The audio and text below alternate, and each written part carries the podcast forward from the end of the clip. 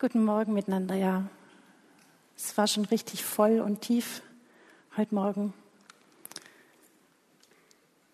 Unser Jahr hat angefangen und die Zeit rennt gefühlt schon wieder.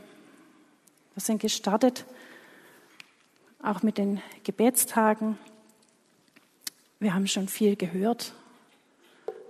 Angefangen bei der Jahreslosung aus Korinther. Alles, was ihr tut, geschehe in Liebe eine Aufforderung, eine Herausforderung, aber auch genauso eine Ermutigung. Denn über allem, über all den Herausforderungen des Lebens steht die Liebe Gottes, die nicht aufhören wird. Und wir, wir dürfen Botschafter sein dieser Liebe.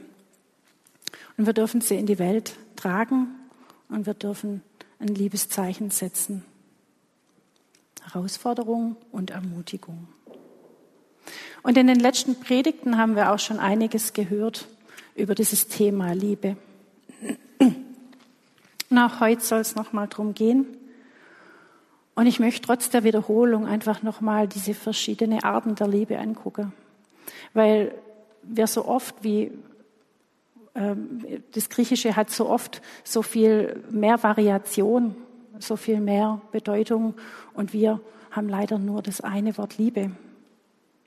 Und gerade bei diesem Begriff tun wir uns besonders schwer, weil wir das am meisten oder die meiste, denke ich mal, mit dieser leidenschaftlichen, partnerschaftlichen Liebe in Verbindung setzen, weil das einfach die stärkste emotionale Form ist. Eros, die romantische, die anziehende Liebe, die unsere Herzen höher schlagen lässt, die unsere Sinne ausschaltet, unsere Augen trübt oder klar macht, je nachdem. Ja, die unsere Gefühle in Wallung bringt. Das ist die Liebe, die in der Bibel im, gerne im Hohen Lied beschrieben wird, als Beispiel. Und es gibt die Filia, die war mir bisher noch gar nicht so auf dem Schirm. Die Filia ist die Freundes- oder die familiäre Liebe. Sie ist der Kit in unsere Beziehungen, in unsere Familien. Und diese Filia, die ist aber schon irgendwie darauf ausgerichtet, auf das Miteinander, auf das Geben und auf das Nehmen. Wenn ich da immer gebe und gebe und bekomme nichts zurück, dann, dann kommt es ins Ungleichgewicht. David und Jonathan wären so ein biblisches Beispiel. Es steht geschrieben, er hat ihn lieb wie sein eigenes Leben. Also schon nicht nur so ein Kumpel, sondern wirklich eine starke Beziehung. Und es gibt die Selbstliebe. Die lassen wir gern so ein bisschen außer vor, weil das wirkt immer gern so ein bisschen egoistisch. Die Selbstliebe ist aber ganz wichtig, weil sie ist die Kraft, die uns selbst uns annehmen lässt so wie wir geschaffen sind. Und sie ermöglicht uns auch gut für uns zu sorgen, uns selbst und andere Grenzen zu setzen. Und erst durch die Selbstliebe werden wir fähig, das Liebesgebot von Jesus auszuführen. Lieb deinen Nächsten wie dich selber. Und dann haben wir noch die Agape, die vollkommene, die selbstlose, die opferbereite Liebe. Sie fragt nicht nach Gegenleistung, sie ist bedingungslos. Sie ist ein Gefühl, aber sie ist nicht nur ein Gefühl. Sie ist ein ständiges und ein beständiges Kümmern um das Wohlergehen des anderen.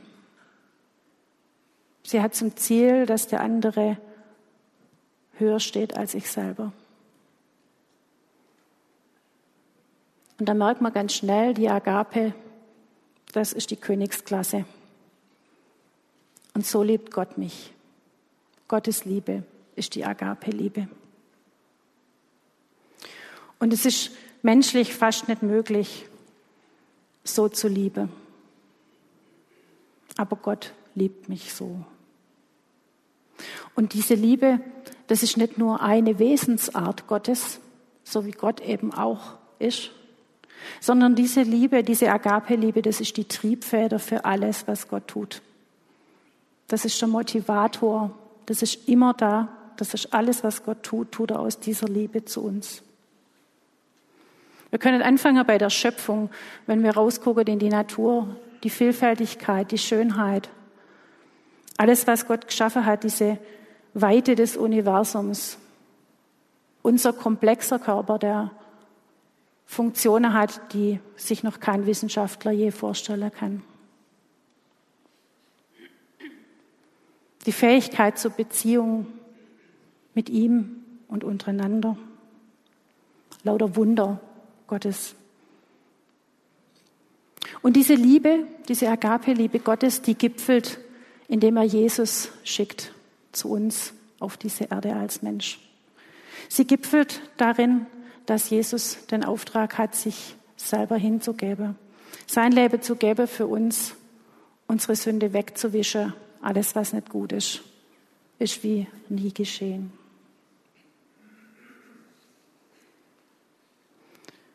Und diese Vergebung ist ein Akt der Liebe.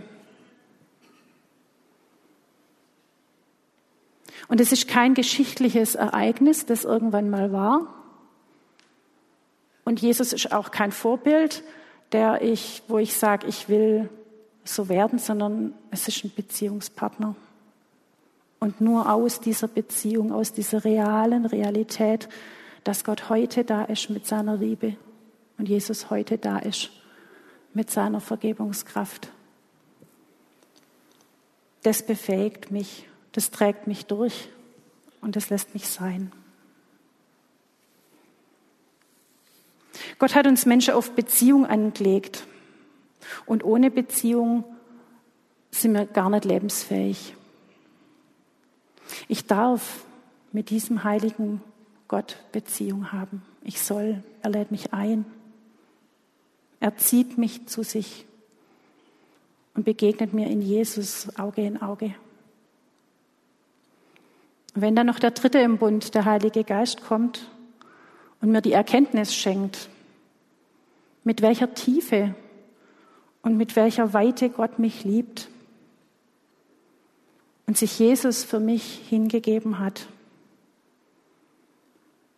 dann kann ich aus dieser lebendigen Beziehung und aus der Realität von Gottes Liebe ansatzweise die Fähigkeit zur Agape-Liebe ziehen.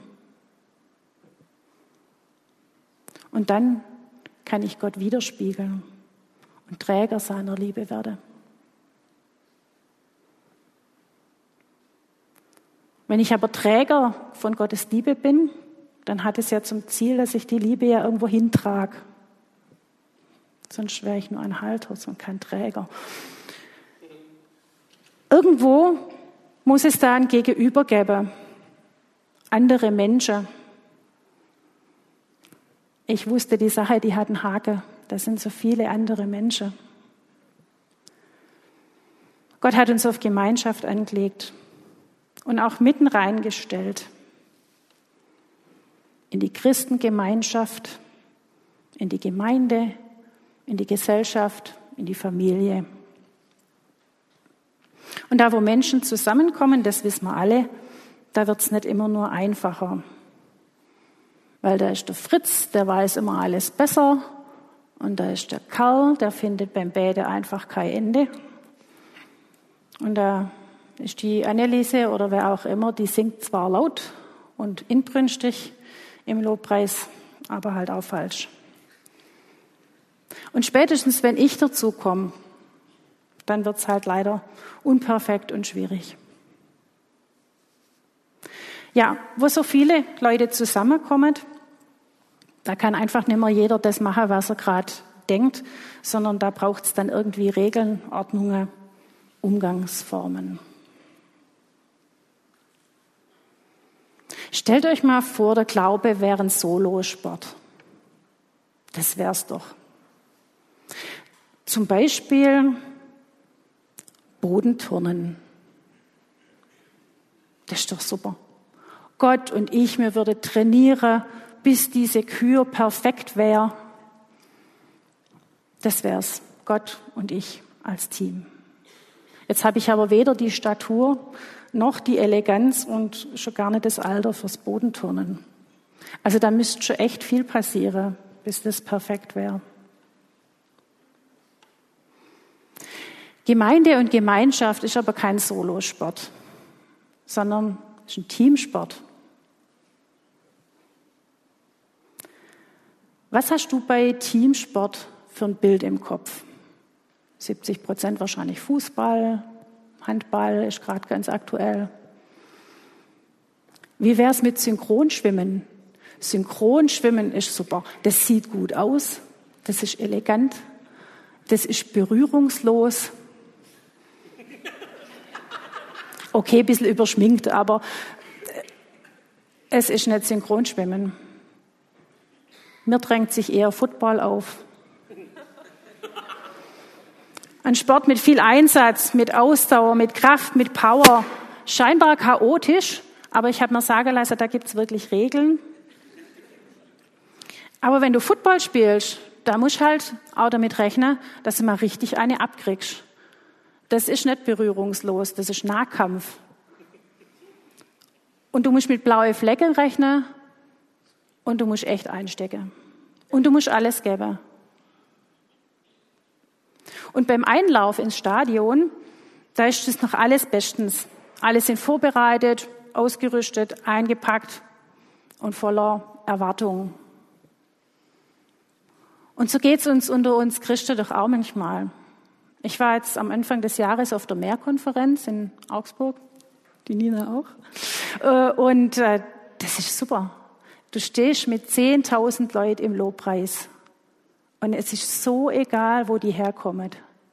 Du stehst vor Gott und, und singst und bist, bist in seiner Gegenwart.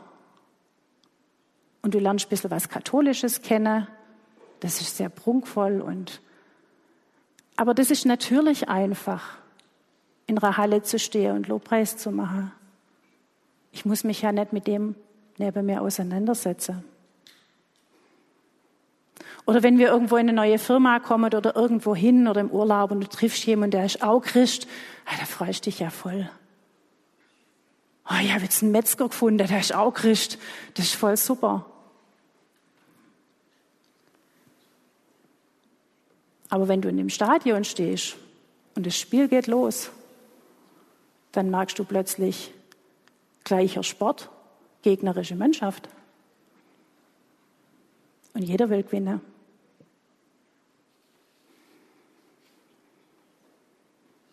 Und da kann schon mal sein, dass du aus der eigenen Mannschaft halt auch eine abkriegst. Ja, Einzelsport oder Teamsport, bei beidem gibt es einen Trainer. Und der Trainer, der ist eigentlich immer dabei. Er steht am Rand, er gibt Tipps, er ermutigt, er schreit rein. Der Trainer. Wenn wir dem Trainer nicht zuhören und die Spielzüge und die Kür und was auch immer wieder, immer wieder einübt, und wenn ich meine mir zugedachte Position in dem Spiel nicht einnehme, dann wird man miteinander nicht erfolgreich sein. Ich bin als Einzelner gefragt und ich bin als Teammitglied gefragt. Meine Stärken und meine Talente stärken und dienen dem ganzen Team.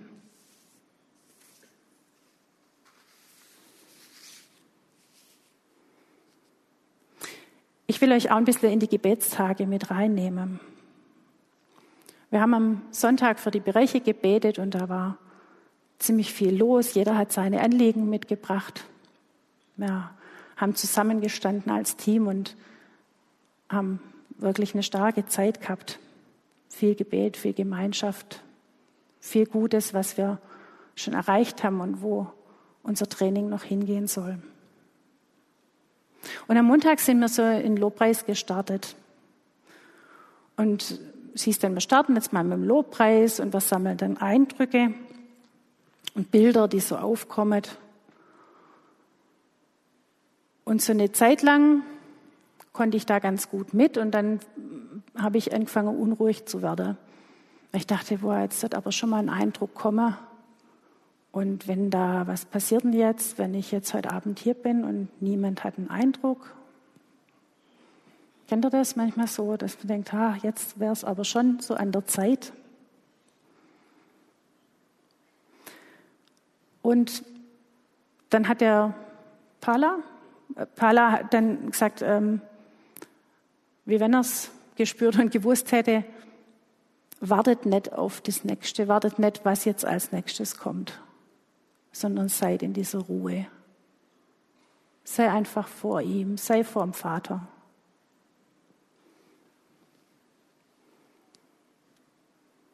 Und dann kam Ruhe. Und in der Ruhe kann ich zuhören, kann ich dem Trainer zuhören, was er mir zu sagen hat, was meine Position angeht, was ich als Einzelner im Team für eine Aufgabe habe.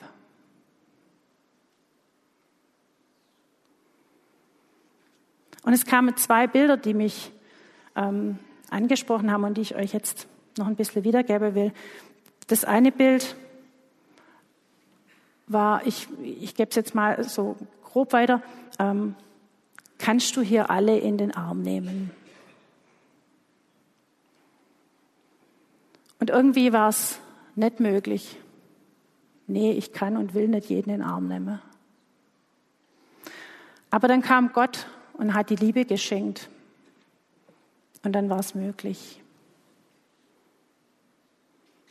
Es lag also nicht an dem anderen, sondern es lag an dem Einzelnen, dem die Liebe gefällt hat. Wo brauche ich noch eine Trainerstunde, eine Einzelstunde, in der Gott mir meine Position klar macht, indem er mich füllt mit Liebe? Und das zweite Bild war das, was der Sigi vorher schon angesprochen hat das Bild von einer Herde, die sich in Bewegung setzt. Das dauert ja. Ein, ein Schaf fängt an und, und dann kommen die andere und dann geht es so los und Bewegung kommt. Und in diesem Bild war auch die Rede davon, dass in diesem Aufbruch und in, diesem, in dieser Bewegung Gaben und Talente äh, freigesetzt werden, die der Gemeinde dienen können die, die mir nicht zurückhalten sollen, sondern reingeben in die Gemeinschaft. Im Korinther steht es ja auch mit den vielen Gaben und den äh, Geistesgaben und Gaben, die Glieder eines Leibes. Jeder hat seine Aufgabe. Sorgt füreinander, wenn eins leidet, leiden alle. Wenn es eins geehrt wird, freuen sich alle mit.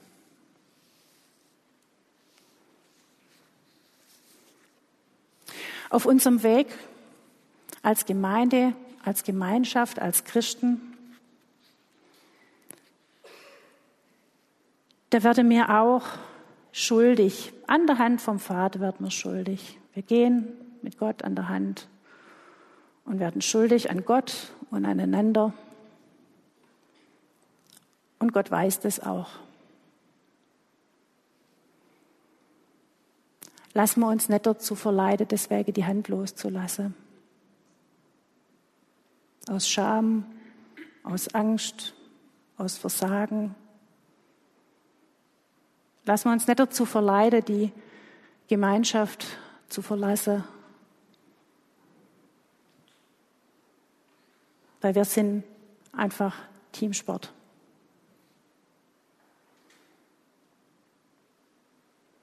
Und wie so ein Kind eben laufen lernt, geht es immer wieder zurück. Und du als Eltern weißt, das fällt jetzt so und so oft hin und so weiß es Gott eben auch. Und es wird ein Trainingslager bleiben. Eine Profimannschaft, die muss richtig hart trainieren. Da bist du nie am Ende. Es geht immer, immer weiter. Und wer viel trainiert, hat viel Muskelkater. Und Gott weiß da auch um unseren Status. Er weiß um unseren Trainingsstand. Aber er bleibt am Spielfeld dran stehen und ermutigt uns und unterweist uns. Einer begegnet uns in der Bibel, der dachte auch, ich habe jetzt drei Jahre Trainingslager hinter mir, ich weiß Bescheid und ich werde hinter meinem Jesus stehen. Petrus.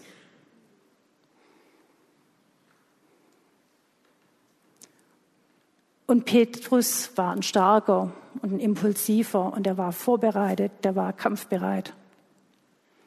Und Jesus sagt ihm auf den Kopf zu, und du wirst mich dreimal verraten. Er weiß, dass er stolpert und fällt.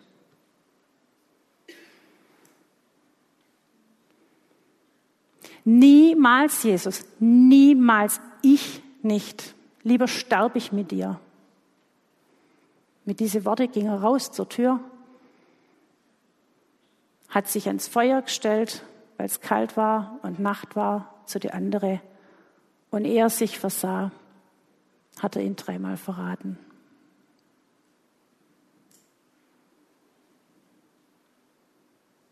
Und wir können uns ungefähr vorstellen, wie, welche, welche Scham, welches Versagen in diesem Petrus aufkam.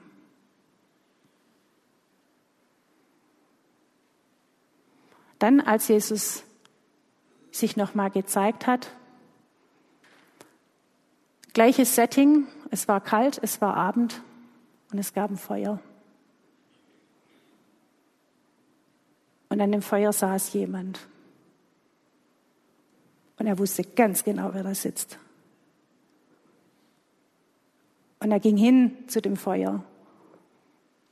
Und da saß Jesus und hatte Frühstück gemacht.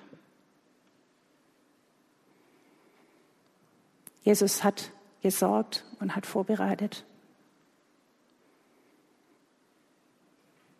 Und gleiches Setting, dreimal fragt er ihn, hast du mich lieb? Liebst du mich?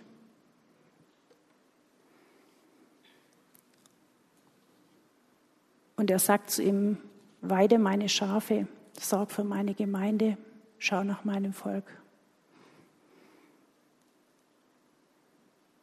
Er traut so einem Verräter und Versager zu, seine Gemeinde aufzubauen, wenn er nicht mehr da ist. Kein Vorwurf, kein Ich hab's dir doch gleich gesagt. Hätte ich mir ja denken können. Du musst noch viel lernen. Sondern Ermutigung und Vertrauen.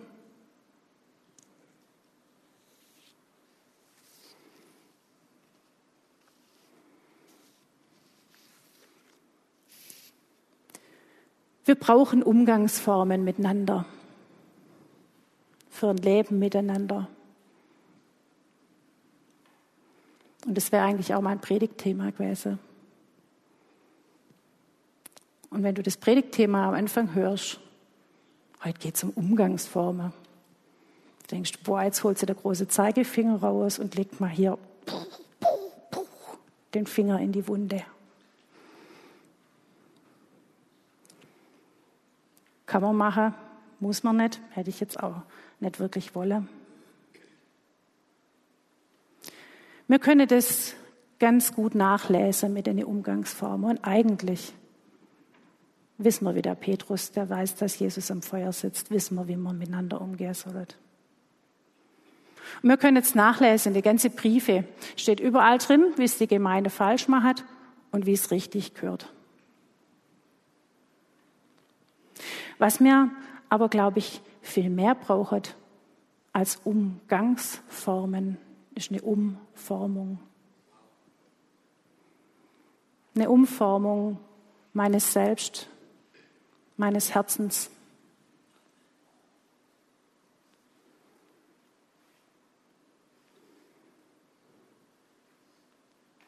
Ich brauche Liebe und ich brauche Vergebungsbereitschaft. Ich kann meine Ausdauer trainieren, ich kann meine Fitness trainieren, meine Beweglichkeit, meine Muskeln. Aber wenn ich den Spielzug nicht verstanden habe, dann wird es nichts. Dann kann ich lospreschen in Riesengeschwindigkeit, aber die anderen kommen nicht hinterher. Wenn ich aber keine Liebe habe, so nützt es mir nichts und dem anderen auch nicht. Gottes Beziehung zu mir, zu dir, basiert auf Vergebung und unverdienter Gnade und Liebe. Und diese Agape-Liebe und die Vergebungsbereitschaft, die kann ich gar nicht aus mir selber rausproduzieren. Das funktioniert nicht, sondern sie ist ein Geschenk. Ein Geschenk, wie das, das Jesus sich für mich hingegeben hat. Und ich möchte Ja sagen zu diesem Geschenk. Ich möchte mich dafür entscheiden, mir das schenken zu lassen, mein Herz umformen zu lassen. Ich möchte mich anmelden zur Trainerstunde. Und ich möchte trainieren an der Hand vom Papa, weil da kann ich hinfallen und er ist da und er hilft mir wieder aufzustehen. Und er traut es mir zu, er traut es uns zu als Gemeinschaft. Und wenn es jetzt alles ein bisschen negativ geklungen habe, ich bin dankbar, dass ich in der Gemeinschaft, in eurer Gemeinschaft stehe, weil wir sind wirklich Geschenke füreinander. Und wo zwei und drei in Jesu Namen zusammen sind, das sagen wir so oft, wenn man betet und freuen uns dran, dass Jesus dann unter uns ist. Wenn man uns so verhaltet, wenn man wisset, dass Jesus unter uns ist, ich glaube, dann haben wir schon ganz viel gewonnen.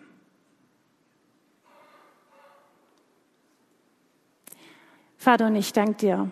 Ich danke dir, dass du uns reingestellt hast in Gemeinschaft. Ich danke dir für jeden Einzelnen, der heute hier ist. Und ich bitte dich, dass du jedem persönlich da den Finger aufs Herz legst, wo wir das brauchen. Dass du kommst mit deinem sanften Finger und in uns da auf die Stelle im Herzen legst, wo, wo das jeder braucht, wo es jeder nötig hat. Ja, Vater, ich danke dir, dass du unser Trainer bist, der uns ermutigt und der uns stärkt, der bei uns ist und der uns erst zu einer Gemeinschaft macht. Ja, Vater, danke, dass wir auf dich schauen dürfen und dass du uns vorangehst. Ich danke dir für das Geschenk dieser Liebe, die du zu uns hast. Und wir preise dich dafür. Amen.